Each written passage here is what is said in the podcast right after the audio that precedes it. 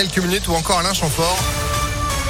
Manu Riva sur la radio de vos plus beaux souvenirs juste après la météo et puis l'info. Le point sur l'actu, c'est avec Florian Lafont. Bonjour. Bonjour à tous. Les élèves des écoles primaires vont-ils devoir à nouveau porter le masque en classe? Avec la remontée des chiffres de l'épidémie de coronavirus Il pourrait redevenir obligatoire à partir de lundi dans une quarantaine de départements.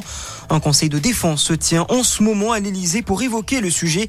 La liste des territoires concernés sera publiée demain au journal officiel. Et pour éviter la propagation du coronavirus chez les enfants, les États-Unis vont commencer à vacciner les 5-11 ans dès cette semaine avec la solution Pfizer.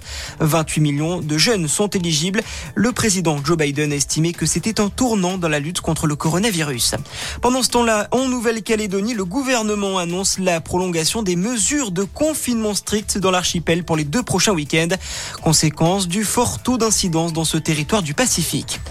Dans le reste de l'actualité, les adieux de la France à Angela Merkel pour sa dernière visite officielle. Emmanuel Macron reçoit ce soir la chancelière allemande à Bonn en Côte d'Or. À cette occasion, elle se verra remettre les insignes de Grand Croix de la Légion d'honneur. On le rappelle, Angela Merkel quittera ses fonctions au mois de décembre après 16 ans au pouvoir. Les femmes travaillent gratuitement depuis ce matin 9h22 et ce jusqu'à la fin de l'année, résultat des inégalités salariales. Estimation de la newsletter féministe Les Glorieuses, une date calculée chaque année à partir de statistiques européennes sur l'écart de salaire entre les femmes et les hommes en France, un écart qui a augmenté d'un pour cent depuis l'année dernière. En foot, suite de la quatrième journée de la phase de groupe de la Ligue des Champions au programme ce soir, le PSG se déplace sur la pelouse de Leipzig. Ce sera sans Lionel Messi, blessé.